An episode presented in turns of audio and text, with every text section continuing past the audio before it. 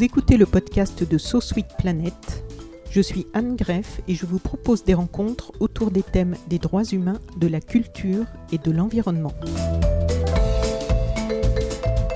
Aujourd'hui, sur So Planet, nous allons parler de la prochaine édition, la 24e des formidables rendez-vous de l'histoire de Blois dans le Loir-et-Cher. Un événement qui chaque année accueille plus de 400 débats et conférences, plus de 1000 intellectuels et intervenants, environ 40 000 festivaliers, un salon du livre d'histoire avec 200 éditeurs et un peu plus de 300 auteurs, ainsi que le cinéma présidé cette année par Dominique Besnéard. C'est un rendez-vous exceptionnel. Cette année, Florence Omna, grand reporter au Monde, est la présidente de ces rendez-vous de l'histoire qui se dérouleront du 6 au 10 octobre. Pour en parler, j'accueille Éric Allary, président du conseil d'administration du CEPH de Blois. Vous allez nous expliquer plus en détail ce que c'est.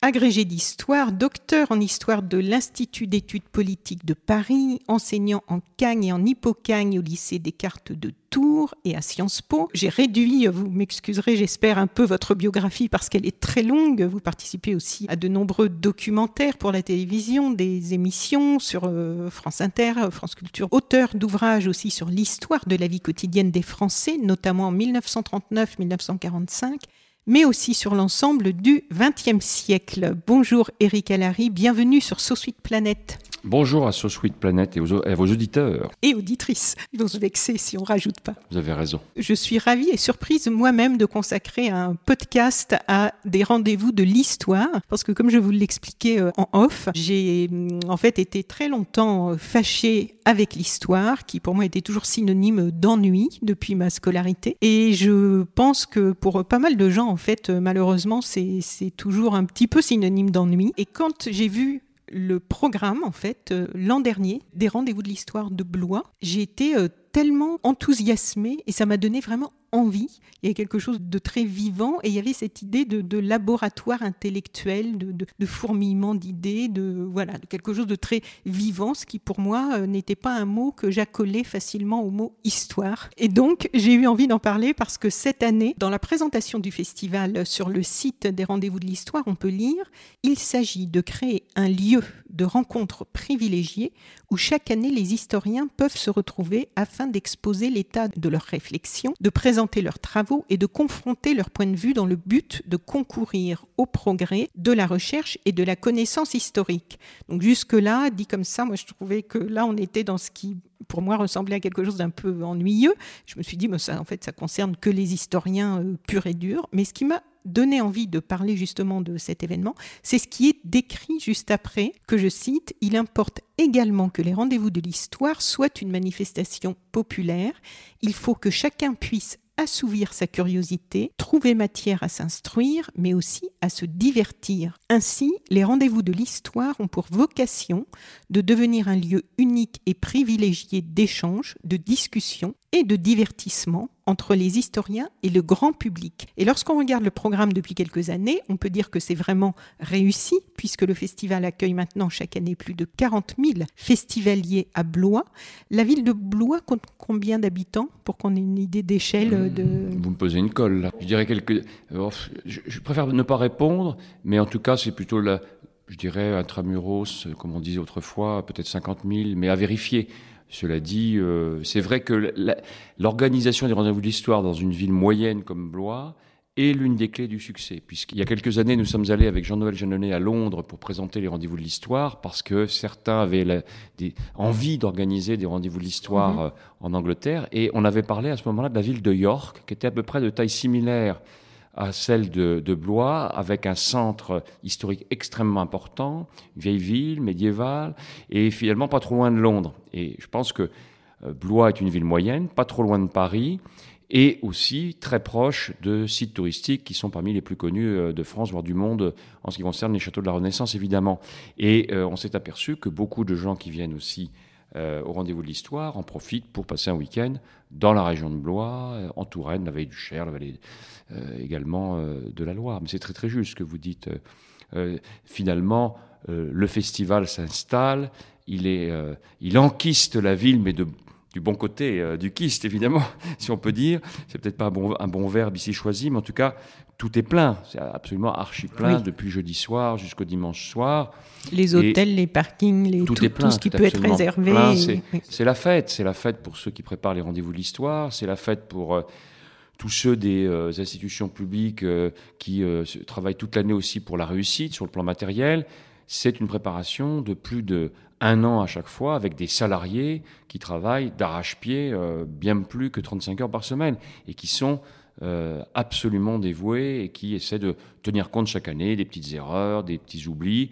Ce qui fait que, euh, vous le dites bien, euh, les rendez-vous de l'histoire, c'est une université populaire. Université, c'est un mot qui ne doit pas faire peur, c'est-à-dire que pour ceux qui seraient autodidactes, c'est un lieu extraordinaire pour trouver son livre, le livre à sa pointure, pour trouver le débat à sa pointure. Il ne s'agit pas de pardon pour l'expression, de larguer les gens en histoire. C'est plutôt de les initier à l'histoire ou bien de renforcer une passion euh, pour l'histoire. L'histoire, c'est quoi? C'est donner du sens à ce qui n'en a pas. Eh bien, les rendez-vous de l'histoire, c'est un carrefour pour tous ceux qui aiment la préhistoire même, euh, l'Antiquité, l'époque médiévale, l'époque moderne, l'époque contemporaine, et qui souhaitent finalement eh bien, euh, trouver un moyen d'échanger avec des historiens plus ou moins connus qui viennent du monde entier festival des idées aussi, hein, c'est-à-dire université populaire, festival des idées. Je crois qu'on peut dire en France que c'est le plus grand festival des idées hein, aujourd'hui et qui est en plus euh, adossé à un salon du livre extraordinaire. Euh, on peut au moins dire que c'est le plus grand salon de livres d'histoire de France, peut-être d'Europe même aujourd'hui. Et euh, effectivement, on, essaie de, rendre le séjour des, des, Français, des étrangers qui viennent à, Blois euh, le plus agréable possible, qu'ils en gardent le meilleur souvenir, qu'ils reviennent, hein, qu'ils soient élèves, qu'ils soient étudiants, qu'ils soient professeurs, mais qu'ils soient aussi euh, employés d'usine, qu'ils soient euh, employés de, de bureaux. On voit une sociologie extrêmement diversifiée qui se déplace jusqu'à Blois. Il y a des gens qui viennent vraiment de très très loin, qui viennent des Pyrénées, qui viennent de Nice, qui viennent du nord de la France, de l'ouest, de l'ouest. Bref, mmh. c'est parce qu'il y a une concentration de, de, personnalités euh, assez incroyables, d'intellectuels. De, bien sûr, il y a les hommes politiques qui viennent, oui, qui, aussi. qui sont les témoins de leur époque. Donc l'historien aussi euh, travaillera avec euh, les sources fournies par tel ou tel homme ou telle ou telle femme politique. Mais ce qui est très bien aussi, c'est la confrontation des historiens, des philosophes, des anthropologues, des sociologues avec des gens qui font l'actualité de temps à autre, même si ce n'est pas la priorité non plus euh, des rendez-vous de l'histoire. Donc on s'intéresse beaucoup à l'actualité du livre avec le Salon du Livre, on s'intéresse aussi beaucoup à ceux qui réfléchissent au thème de l'année. L'année dernière, c'était gouverner. Cette année, c'est le travail. Ah, on va en reparler. Mais avant d'aller plus avant, les rendez-vous de l'histoire, en fait, ils ont été créés quand, par qui et avec quelles intentions? Vous y êtes depuis le début, vous? Alors, moi, je ne suis pas depuis le début. Je suis venu au rendez-vous de l'histoire euh, comme simple euh, apprenti professeur. Et euh, je suis venu dans les premiers rendez-vous de l'histoire et déjà j'étais très enthousiasmé. Mon père était aussi gendarme à Blois, donc j'y venais par, ce fait-là. Et euh, donc j'étais absolument enthousiaste. Et j'ai vu surtout, en tant que jeune professeur, d'abord de collège-lycée, puis ensuite à Sciences Po Paris, où j'ai eu la chance d'assister, d'être l'assistant de René Raymond de l'Académie française, j'ai eu la chance de voir gonfler, gonfler, gonfler le nombre de Barnum. Euh, la place prise et les salles de plus en plus lointaines par rapport à la halle au grain, euh, qui euh, donc étaient pleines de, de public, puisqu'il y a des queues incroyables qui attendent à chaque fois. C'est pas Disney World, mais enfin tout le monde attend pendant assez longtemps pour avoir accès à telle ou telle, à telle ou telle, comment je dirais. activité, hein, table ronde, modération. Il y a même un grand quiz qui est organisé cette année de l'histoire. et donc, si vous voulez, c'est désormais euh, la 24e euh, édition, c'est presque un quart de siècle. Dans, six ans, on atteindra une génération d'historiens. Et ce que j'ai trouvé palpitant, donc ça avait été créé par Jacques Lang et aidé par Francis Chevrier, qui aujourd'hui est le directeur du festival. J'ai l'honneur de travailler avec lui. C'est vraiment un honneur, un plaisir de travailler avec lui, avec toute l'équipe. Euh, on essaie d'améliorer chaque année ce qui euh, euh, connaît une croissance extraordinaire. Alors, on ne craint pas la crise de croissance, puisqu'on arrive à s'adapter grâce euh, au pouvoir public, grâce à la municipalité, à la communauté de communes de Blois, grâce au conseil général, conseil régional, grâce aux mécènes, à la fois publics et privés. Donc, c'est une organisation qui est désormais bien huilée, et on essaie aussi d'atteindre tous les publics, comme je le disais tout à l'heure.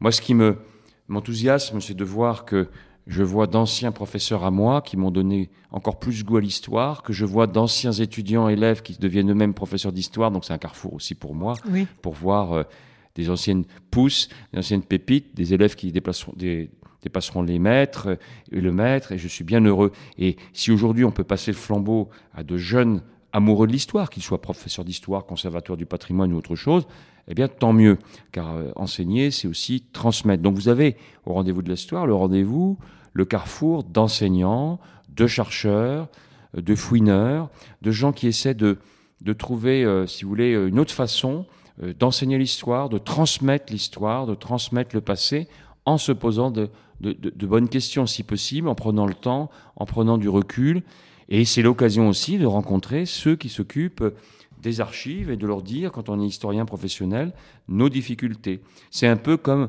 quand euh, euh, il y a le G20 ou le G7, où c'est une occasion euh, ou jamais de, de pouvoir, comment dirais-je, présenter des doléances. Bah, c'est une occasion aussi. C'est le seul lieu en France, quasiment un des seuls lieux où on peut rencontrer tous, tous les décideurs qui sont en lien avec l'histoire, avec l'enseignement, avec l'éducation, et en même temps c'est euh, formidable parce qu'on rencontre un public qui lit nos livres, qui lit les livres de, tous les invités et euh, qui, qui, lisent en même temps, qui sont critiques et qui, permettent à tout le monde de s'améliorer. Donc je pense que tout le monde s'enrichit de venir au rendez-vous de l'histoire sans, euh, je dis ça sans démagogie aucune.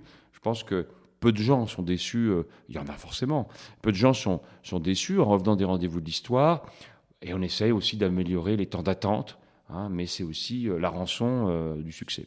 Oui, et ce que je trouve intéressant, c'est qu'en fait, c'est justement pas juste l'histoire, euh, le, regarder dans le rétroviseur et, n'être que tourné dans le passé sur ces rendez-vous grâce à tous ces intervenants. Il y a vraiment une mise en perspective de notre présent et toutes ces conférences débats, toutes ces activités sont constamment reliées à notre présent et du coup euh, ça permet euh, évidemment aussi d'envisager euh, l'avenir d'une façon peut-être plus constructive, plus claire en tout cas. Avec un esprit critique en tout cas. Voilà, d'avoir plus de clés que juste voilà, si on ne se contente que de regarder les informations sur internet ou quoi, on n'a pas la mise en perspective et donc on, on ne comprend pas les causes de ce que l'on vit ou de ce qui se passe dans certaines régions du monde. Grâce à l'histoire, ces mises en perspective, quelquefois qui permettent de relire l'histoire aussi, on va en parler puisqu'il y a pas mal de sujets là sur l'esclavage, sur la période de colonisation et tout ça. Et on voit comment, euh, quelquefois, dans l'histoire, la façon dont on la transmet, il peut y avoir des, des choses qui manquent ou des, ça peut être un peu biaisé, ça, partout dans le monde, hein, ça existe plus ou moins. Il y a l'histoire manipulée aussi. Voilà. Il y a des mémoires qui se construisent sans histoire, ce qui donne des catastrophes, évidemment. Donc ça, on y, on y veille aussi. Ça peut permettre aussi de prendre avec parfois circonspection les allusions historiques de certains hommes politiques ou femmes politiques aux, intentions qui ne sont pas forcément les plus nobles. Voilà.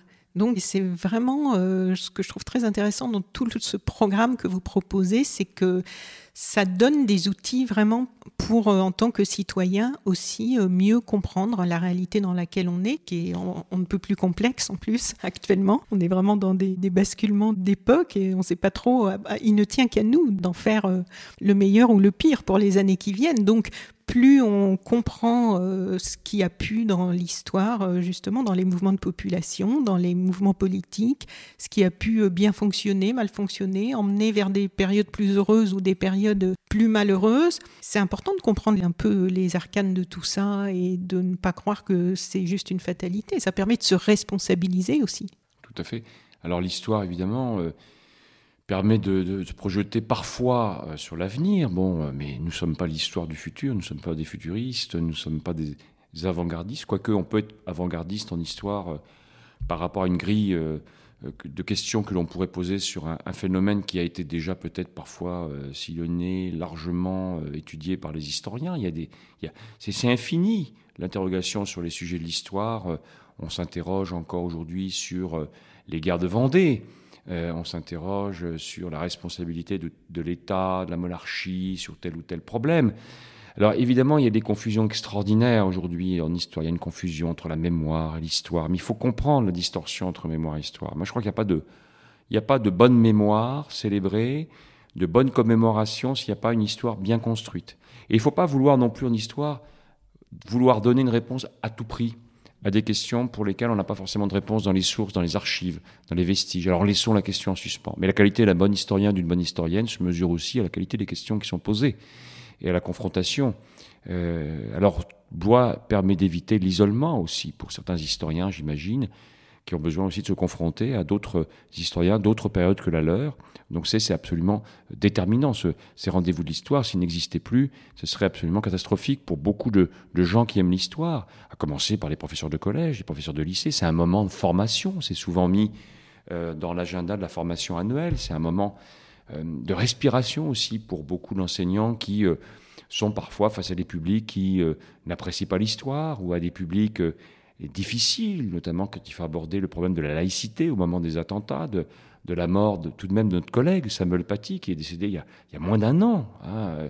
On a l'impression que ça fait une éternité, mais c'était il y a moins d'un an.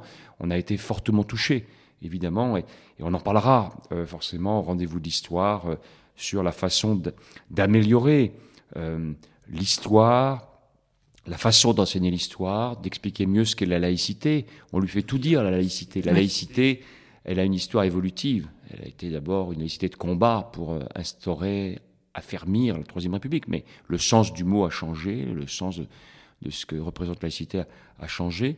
Et donc, euh, effectivement, il faut être armé. Je pense que les historiens aujourd'hui, les professeurs, doivent être de plus en plus armés, c'est-à-dire être capables de vulgariser une histoire qui est parfois enchevêtrée, qui est compliquée, et qui est surtout détourné de plus en plus, soit par des sectes, soit par euh, des fondamentalismes, euh, soit par des idées extrémistes politiques. Mm. Oui. Alors donc il y avait ce pari de faire de ces rendez-vous de l'histoire une manifestation populaire, je reprends les mots, où chacun trouve matière à s'instruire, mais aussi à se divertir. Donc comment relevez-vous ce pari? Par quels moyens en fait? C'est quand même euh, assez étonnant, je trouve, de, de, et c'est super, de se dire aujourd'hui 40 euh, 000 festivaliers euh, sur un sujet qui n'est pas euh, très, comment dire, à première vue, c'est pas, pas un festival de, de musique, quoi. C'est pas Et en plus, cette année, on, on, parle du thème du travail. Oui. On a parlé de gouverner il y a un an, de l'Italie il y a deux ans, mais chaque année, les sujets sont absolument totalement diversifiés, d'actualité, parfois déroutants, mais chaque année, nous parvenons à montrer que le thème qui est choisi est un thème transversal, qui finalement réveille parfois les consciences, parce qu'on se dit finalement, on y pense tous les jours à ce thème-là, sans jamais vraiment avoir une réflexion, par exemple, sur le thème du travail. Alors évidemment, euh, on aimerait que tous ceux qui viendront écouter les conférences en histoire économique, euh, euh, sur le monde du travail, il y ait à, la fin une compréhension de ce que c'est que le, travail à travers l'histoire, comment le travail a-t-il été pensé, pas penser, mais qui dit travail dit aussi euh, repos. Donc évidemment, nous, travaillons aussi sur, le repos, sur le temps, sur la fainéantise, sur la fatigue au travail. Donc on essaie aussi de voir tous les aspects sans occulter aucun aspect, pensons-nous, et on essaie surtout de ne pas euh, comment dirais-je, de ne pas faire de conférences. On n'est pas là pour faire des conférences. Il y a des tables rondes, pour euh, quel que soit le thème traité, il y a des tables rondes qui sont organisées par des institutions où sont invités euh, les meilleurs historiens sur tel ou tel thème, et surtout, après chaque table ronde, chaque modération, chaque interview, chaque conférence, il y en a aussi, chaque euh, laboratoire, eh bien, il y a une parole qui est donnée au public. Et ça, ça me paraît absolument fondamental. Si on ne donne pas la parole au public, si on ne permet pas aux auteurs de rencontrer sur les stands des éditeurs leurs lecteurs, c'est mort. Hmm. Oui, là, il y a des échanges. Et l'entrée est libre Alors aussi, bien évidemment, l'entrée est libre. Chaque festivalier peut avoir à sa disposition un, programme papier qui fait près d'une centaine de pages, avec un programme extrêmement complet et très très clair, qui demande plusieurs mois de travail euh, pour être élaboré entre les ateliers qui sont sélectionnés, d'autres qui sont éliminés. Il faut quand même savoir que le Conseil scientifique des rendez-vous d'histoire reçoit plusieurs centaines de projets, nous n'en retenons que quelques-uns ça fait déjà plus de 250 à 300 projets. Ah Mais Donc, qui vous envoie les projets alors? Des associations, des académies, euh, euh, des académies départementales, euh, des, des enseignants, des universités, des étudiants également. Donc c'est vraiment extrêmement ouvert. Des étudiants, des doctorants peuvent faire leur table ronde, l'organiser. Donc on essaie aussi d'être un relais entre les générations d'historiens, entre les générations de lecteurs, entre les lecteurs et les historiens, entre les éditeurs et les historiens. Beaucoup de gens viennent faire leur marché à leur niveau, quelque part au rendez-vous de l'histoire. Et il y a aussi des, euh, grands journaux nationaux, euh, la Nouvelle République plus euh, locale, qui offrent aussi aux festivaliers des journaux, des programmes, des, débats qui sont retranscrits entre historiens. Bref, il y a... il y a un côté collecteur aussi pour les festivaliers qui aiment bien emmener avec eux ce, programme gratuit. Tout est totalement libre. il n'y a que pour le festival du cinéma où trois quarts des films sont euh, visible gratuitement. Euh, il y en a peut-être un quart où il est demandé une petite participation qui, oscille entre 3 et 5 euros euh, pour des raisons évidentes. Hein, c'est que ça coûte extrêmement cher et que voilà, il y, a des droits à payer aussi, il y a des locations, etc. Mais en, général, tout le monde vient à dépenser un, minimum d'argent pour venir les, voir les, rendez-vous de l'histoire. Après, bien sûr, il y en a qui dépensent des fortunes à acheter les ouvrages. C'est très difficile de résister quand on est dans les travées vous verrez si vous y allez euh, des rendez-vous de l'histoire. Voilà. Après, il y a aussi toute une signalétique qui doit permettre euh, à chacun de retrouver euh, qui un site qui est au bord de Loire, qui une, conférence dans l'amphithéâtre de la de la CCI. Oui, parce qu'il y a combien de lieux C'est énorme, en fait, le nombre bah, de lieux dans lesquels il y a des activités liées au rendez-vous de l'histoire. On a au moins une vingtaine de lieux. Oui. Ah, alors, le, le, quartier général des rendez-vous de l'histoire, c'est euh, la halle au grain, mais il y a aussi euh, la préfecture, il y a l'hôtel de ville, il y a euh, également des librairies, il y a la bibliothèque de l'abbé Grégoire qui se situe juste à côté de la halle au grain, il y a l'IUT qui fournit aussi des salles, il y a l'INSA, l'école du paysage, il y a le château, toutes les plus belles salles du château sont pleines de public. Donc on a euh, la possibilité. Moi j'ai pu euh, tester, j'ai pu tester en tant qu'auteur, en tant que modérateur, les salles du château de Blois, c'est absolument extraordinaire. On peut pas oublier ce moment-là. Euh, et même quand, on est dans le public, ça m'est arrivé d'être dans le public pour écouter des, collègues, des confrères, etc. on est dans cette salle des États généraux où on sait que se sont déroulées ici les réunions les, très importantes de l'histoire de la monarchie et de l'histoire de Blois et de l'histoire de France, l'histoire de la Loire, l'histoire de la Renaissance. Donc c'est absolument extraordinaire. Et puis il y a également le musée de la magie, hein, qui, euh, qui nous prête son concours, la maison de la BD, le centre de la résistance, de la déportation et de la mémoire. On a le palais de justice, la cathédrale Saint-Louis, bref. Il y en a partout. Blois est totalement mobilisé, mobilisation générale. Oui, donc c'est une manifestation qui se veut soucieuse de mieux comprendre le monde. Donc vous l'avez dit, le thème cette année c'est le travail. J'aimerais bien que vous nous décriviez, puisqu'on est en, audio, et que vous nous expliquiez le choix de cette belle affiche. Alors les affiches... Euh, il y a plusieurs choix qui sont possibles chaque année. L'équipe s'exprime, se prononce, tous les, tous les acteurs des rendez-vous de l'histoire, hein, les salariés, les membres du conseil scientifique, les membres du bureau, du conseil d'administration, donnent leur avis sur des propositions graphiques qui sont faites par euh, une entreprise professionnelle, bien évidemment. Et cette année, pour le travail, qui, est un thème que l'on peut considérer parfois de loin comme rugueux, hein, euh, qui en fait ne l'est pas, euh, il suffit de venir pour s'en rendre compte et de regarder déjà le programme. Et cette année, l'affiche qui a été choisie, c'est euh, une affiche qui vient du célèbre dessin animé. Avec, qui était donc avec la voix de, de Claude Pieplu, des Shadok, et avec notamment l'une qui est très connue avec ce sous-titre Je pompe, donc je suis. Donc en fait, à quoi ça sert le travail, pourquoi je travaille, etc. Alors, à côté du thème central qui est le travail, hein, il y a d'autres thèmes qui seront traités Notamment, il y a des parutions très importantes sur l'histoire de l'esclavage qui sortent cette année. Et on a la chance de venir, de, de, voir comme président du Salon du Livre Papendiaï, qui est un des grands spécialistes des États-Unis, un des grands spécialistes de l'histoire des Noirs, et qui euh, donc sera là. Et qui aujourd'hui à la tête aussi du Palais de la Porte Dorée, du musée de, du, musée de, enfin il y a deux, du, musée national de l'histoire de l'immigration. Voilà, qui est enseignant aussi à Sciences Po Paris, quelqu'un très accessible, euh, très à l'écoute et euh, également très dynamique, et qui, dont on se réjouit beaucoup de sa venue à côté euh, de Jean Tirole, prix Nobel euh, d'économie, un des deux prix Nobel d'économie français avec Allais, et puis euh, également d'autres qui viendront nous rejoindre pour faire la conférence inaugurale, la conférence de clôture, etc. etc. Dominique Méda, j'ai vu, euh, Bruno Latour, Léonora Miano, Valérie Masson-Delmotte, euh, Florence Omna, Paulin Ismar. Alain Suppiot du Collège de France, hein, qui, sont des, grands spécialistes aussi de l'histoire du travail, etc., etc. On ne pourrait pas tous les citer. Alors certains viennent écouter un historien parce qu'ils le connaissent. il y a les fans de certains historiens et historiennes qui viennent aussi. Et puis, il y a ceux qui viennent voir aussi des émissions de France Inter, France Culture qui sont enregistrées en direct. Oui, aussi. Donc, c'est vraiment il y a beaucoup de oui.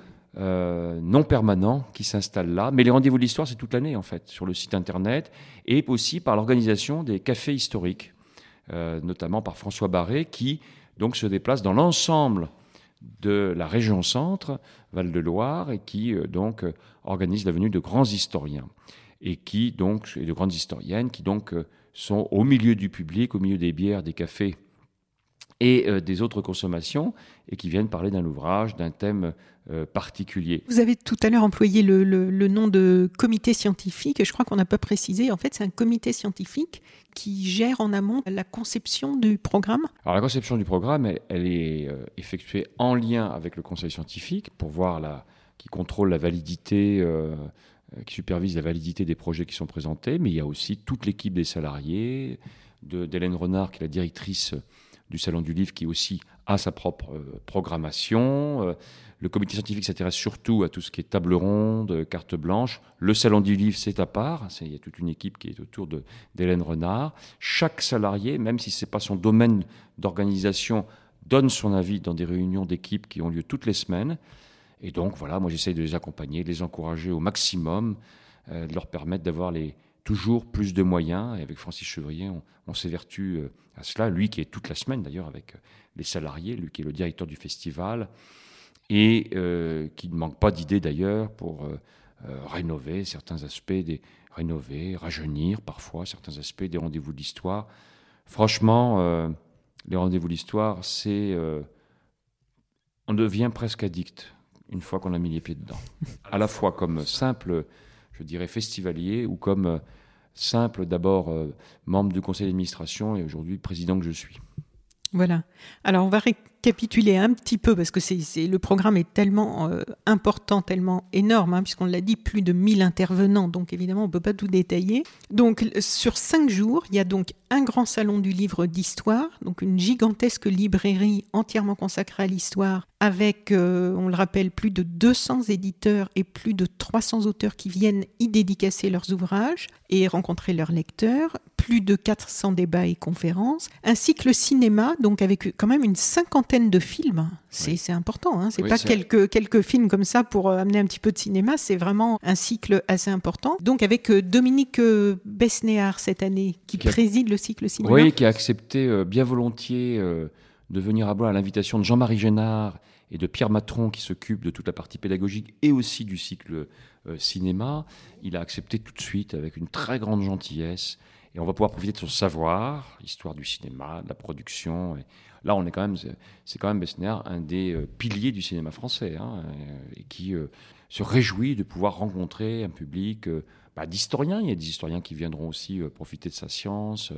et pour nous aussi, c'est un autre monde, le monde du cinéma, le monde de, ce, ce, pan de la culture nous est souvent euh, euh, fermé, entre guillemets, et nous sommes souvent sur des mondes cloisonnés. Et là, c'est quand même la possibilité, comme à Pessac d'ailleurs, au festival de Pessac, du film historique, de rencontrer justement des gens du cinéma.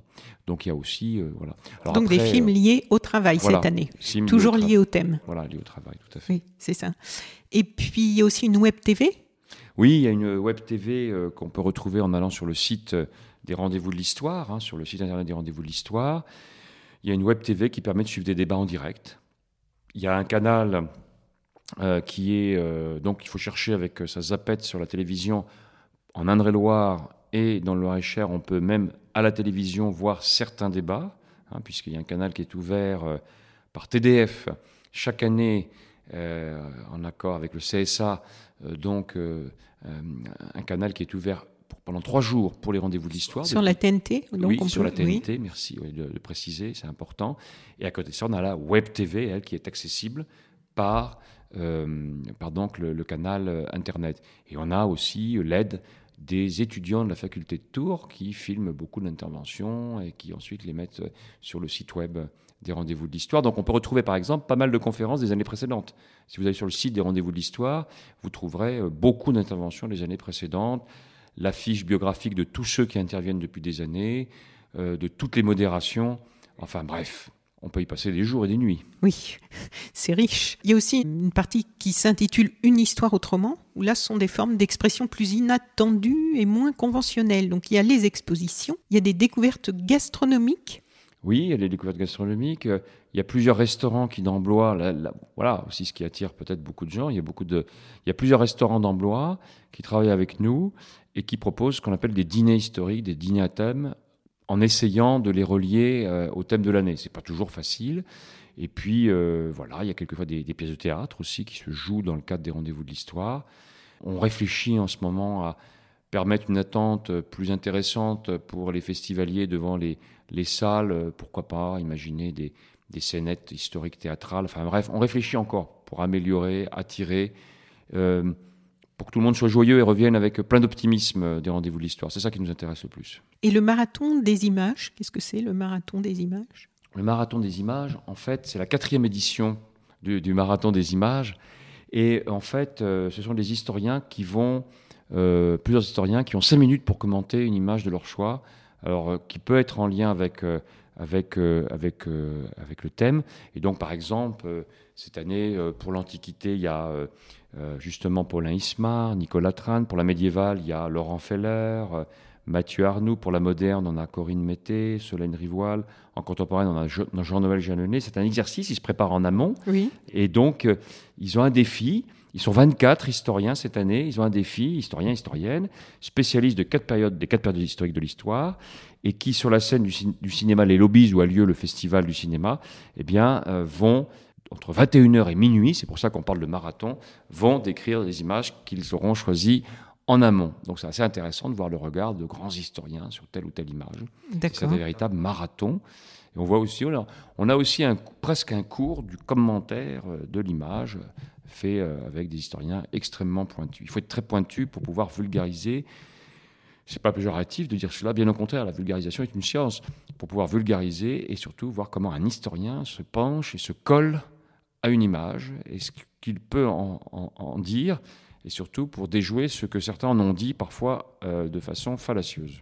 Et alors, il y a aussi l'économie au rendez-vous de l'histoire qui, donne lieu à un, programme euh, à, part entière, hein, qui est en plus dans le programme. Il s'inscrit dans le festival. Euh, oui, tout à fait. C'est un festival dans le festival qui concerne l'histoire économique, mais une histoire économique totalement accessible. Les gens qui viennent là, qui sont de grands économistes, sont des gens qui sont des grands pédagogues. Euh, ils viennent pas faire des cours. Ils essayent de rendre intelligible ce qui nous, ce qui moi d'ailleurs, qui ne suis pas un spécialiste de l'économie, me paraît très compliqué. Et je pense que venir au rendez-vous d'histoire, quand on s'intéresse à l'économie de loin, mais qu'on ne comprend pas toujours tout, c'est vraiment le lieu pour comprendre les enjeux justement du futur de l'économie.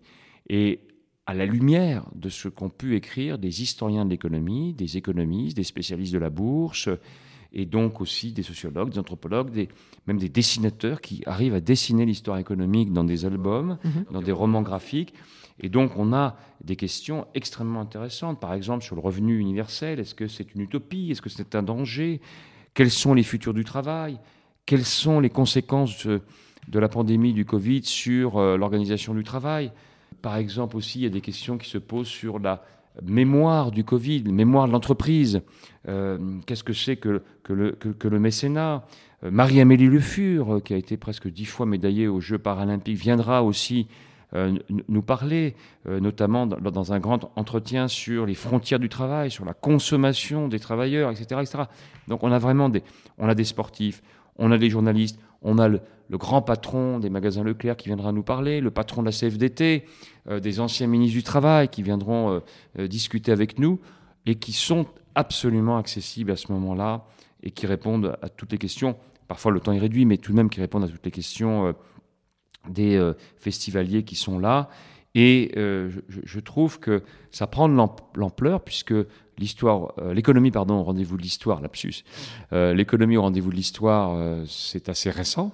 Mhm. Et en même temps, ça prend de plus en plus d'ampleur et, on se réjouit beaucoup de travailler, nous, avec des chefs d'entreprise, avec des économistes, avec des revues économiques, pour pouvoir rendre intelligible un savoir qui parfois est compliqué. Et c'est vrai, quand on, moi j'ai assisté à plusieurs conférences, je me sens plus intelligent en sortant de toutes les conférences des rendez-vous de l'histoire, mais je me sens surtout plus rassuré parfois sur certains thèmes de l'histoire économique, sur euh, l'inflation, sur l'histoire de l'inflation, sur l'histoire de la mondialisation. Évidemment, parfois aussi, j'en vois les dangers. Mais c'est intéressant aussi. On vient comme citoyen aussi au rendez-vous de l'histoire, et pas simplement comme historien ou comme euh, enseignant. Oui. Sachez qu'il n'y a pas que des enseignants, que des retraités au rendez-vous de l'histoire, comme certains parfois le disent. Et puis, il y a des expositions. Oui, alors il y a, il y, a, des expositions. Par exemple, cette année, il y a une exposition, euh, La folie, euh, histoire, euh, la folle histoire, pardon, de la mondialisation. Il y a également des expositions de bandes dessinées historiques. Dans le Salon du Livre, il y a toute une partie hein, qui est agrégée au Salon du Livre aussi, qui, voit beaucoup d'enfants venir, beaucoup de jeunes, et ça, ça nous réjouit énormément. On a une exposition autour de Croc Park, une bande dessinée. On a également une une exposition autour des, damnés de la commune. Euh, il y a des expositions d'images sur le travail, le travail en photographie, etc., avec des commentaires, des, guides, etc. Franchement, il euh, y, en a pour, pour tous les goûts. Bon, voilà, je pense que. Alors, je, ne peux pas dire évidemment qu'on a fait le tour. Hein. Habituellement, je donne des noms, des titres, des rendez-vous pour donner envie, mais là, en fait, il y en a tellement, c'est juste impossible, quoi. La, journée n'y suffirait pas. Euh, donc, je vais euh, de toute façon dans le texte de description du podcast, chères auditrices et auditeurs qui nous écoutez, vous retrouverez le lien pour aller sur le site des rendez-vous de l'histoire. Donc, c'est rdv. Euh, le trait d'union histoire.com. Vous retrouverez donc le lien dans le descriptif. C'est donc dans la ville de Blois, dans le Loir-et-Cher, du 6 au 10 octobre 2021. Maintenant, il nous reste à vous souhaiter un très beau festival. Enfin, nous souhaiter, puisque moi je vais venir aussi euh, pour découvrir, assister euh, à toutes ces belles rencontres. Merci beaucoup. On espère que beaucoup d'auditeurs de So Sweet Planet viendront aussi euh, vers nous et nous feront part de leurs remarques, leurs suggestions et, de leurs critiques. L'invitation est lancée. Voilà, Eric Allary, un grand merci pour ce temps que vous nous avez accordé pour nous expliquer euh, un petit peu l'histoire de ces rendez-vous de l'histoire et puis surtout euh, le présent puisqu'on parle de l'édition à venir et j'espère qu'on aura euh, donné envie, en tout cas donné envie d'aller voir le programme de ce formidable festival qui aura lieu du 6 au 10 octobre 2021. Allez sur le site internet, vous allez voir, c'est très très riche. Vous trouverez forcément des sujets ou des noms qui vont vous donner euh, envie de venir, que vous soyez, que vous veniez en voisin ou même de l'autre bout de la France ou même peut-être d'Europe. Voilà, très bon festival. Eric Allary, un grand merci. Merci à vous. Au revoir. Au revoir. Chères auditrices, chers auditeurs, si vous avez apprécié ce podcast de So Planet, n'oubliez pas de lui mettre un avis favorable sur votre application de podcast. Pour plus d'informations sur les droits humains, l'environnement et la culture, vous pouvez suivre la page So Planet sur Facebook. Enfin, n'oubliez pas de vous abonner gratuitement, soit à la newsletter sur le site sosweetplanet.com soit au podcast sur votre application de podcast pour être informé des prochains podcasts de So Suite Planète mis en ligne. À bientôt.